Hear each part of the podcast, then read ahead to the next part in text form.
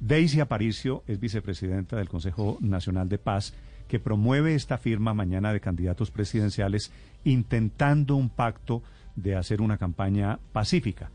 Señora Aparicio, buenos días. Buenos días y buenos días a todos los oyentes de Blue Radio. ¿Quiénes van a firmar el acuerdo político de mañana? Bueno, desde la alianza que encabeza el Consejo Nacional de Paz con la MOE, la ANDI, la Misión de Verificación de Naciones Unidas y a la ciudadanía y el apoyo de la Iglesia, hemos invitado a todas las candidaturas. En su momento nos habían confirmado en la campaña de Fajardo, de Fico, eh, de Gustavo Petro y asimismo de Rodolfo Hernández esperando también poder hacer una acción en términos virtuales y digitales con videos de las otras candidaturas en procura de sumarse a esta iniciativa que el Consejo Nacional de Paz promueve. ¿Quiénes están confirmados hasta este momento, Daisy? Hasta, este, hasta el día de ayer habían confirmado quienes anteriormente les mencioné. Eh, sé que han habido algunos cambios, sobre todo porque el evento se va a desarrollar en el marco de un foro de debate de los empresarios del país. Entonces, en lo ocurrido de la mañana estaremos reconfirmando eh, finalmente qué candidaturas participarán de manera presencial. Entonces, se la pregunto, ¿quiénes no han confirmado hasta este momento?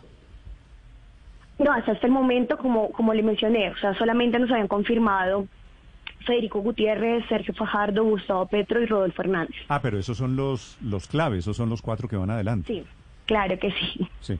Ahora, ¿y de qué se trata el pacto? ¿Qué esperan ustedes que sea el compromiso después de la firma de este documento? Bueno, este pacto es un primer paso eh, hacia un pacto que está fijado en el Acuerdo Final de Paz, que llama la reconciliación entre todos los y las colombianas, a sacar las armas de la política y a permitir ejercicios para la convivencia democrática.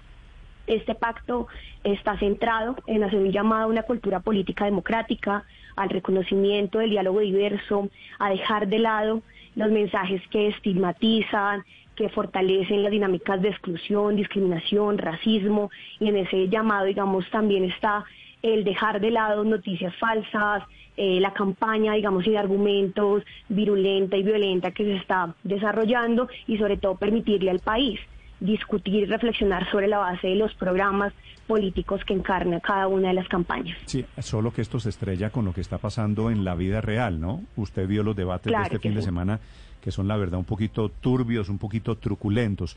¿Usted cree que esto va a cambiar realmente en algo el tono de la campaña, Daisy? Nosotros esperamos que sí, sobre todo porque eh, desafortunadamente los mensajes que eh, promueven los contendores políticos o los líderes políticos terminan repercutiendo en las dinámicas de violencia que vive el país.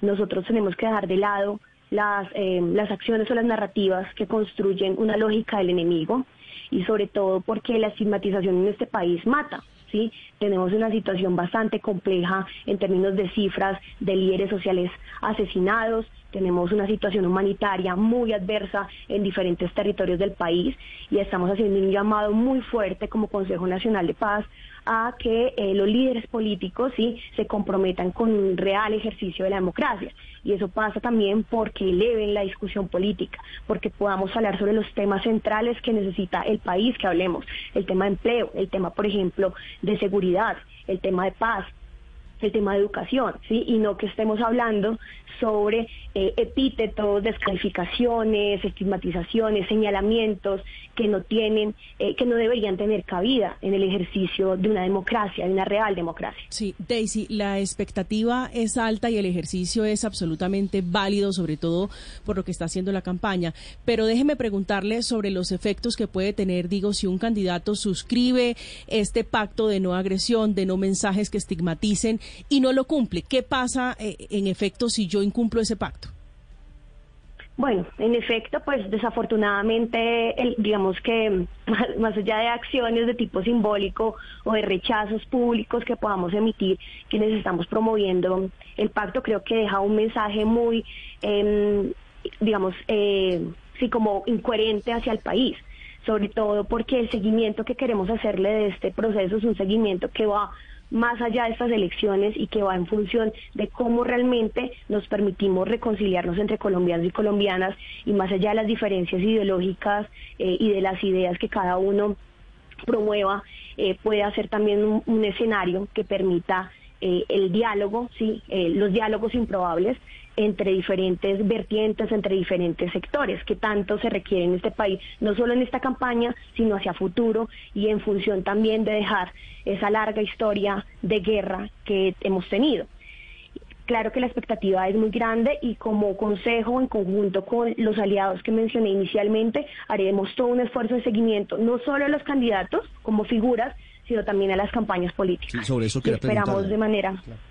Sí, señor. Sobre eso quería preguntarle, eh, señora Aparicio, sobre quién le va a hacer el seguimiento al cumplimiento del acuerdo, del pacto. Son tres semanas, pero ¿está contemplado que cada campaña ponga una persona responsable, un doliente que realmente haga que esto se cumpla?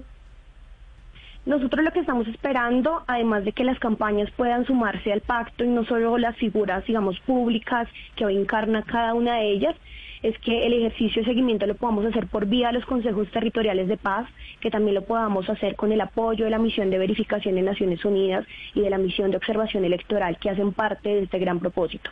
Creemos que allí vamos a poder dar cuenta de cómo se van a desarrollar las elecciones, cómo posterior a las elecciones se pues desarrollen ciertas eh, circunstancias y sobre todo con un llamado eh, digamos, sereno, pero muy contundente de que es necesario pensar en dinámicas de convivencia democrática y que las discusiones no pueden resolverse por vía de la estigmatización o la violencia, sino por vía del diálogo y el reconocimiento pues del otro y de la otra como, como un adversario político legítimo. Eh, sí, ojalá. Daisy, una pregunta final. ¿Qué tienen que ver los empresarios? Eh, porque el debate eh, es de la ANDI promovido por empresarios y allí es que van los candidatos. ¿Qué tienen que ver los empresarios con este tono que ustedes esperan para la campaña política?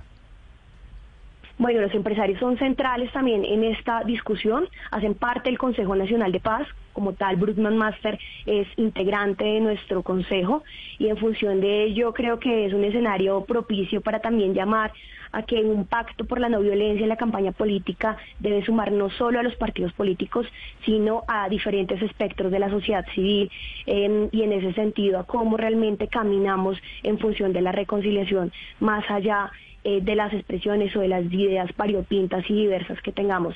Y creemos que necesariamente uno de los elementos que puede permitirnos, por ejemplo, que tenga este pacto mucha eh, contundencia es que esos otros sectores, sectores tan importantes como el empresariado, se sumen a la exigencia de que el debate eh, no termine siendo un ejercicio de señalamiento, sino termine generando realmente reflexiones oportunas para el país en materia de empleo, de economía, de transformaciones reales que requerimos. Vale, pues ojalá, me encantaría que lograran ustedes el milagro cambiar a través de la firma de este documento, devolver esto una campaña limpia. Daisy, gracias y mucha suerte. Gracias a ustedes.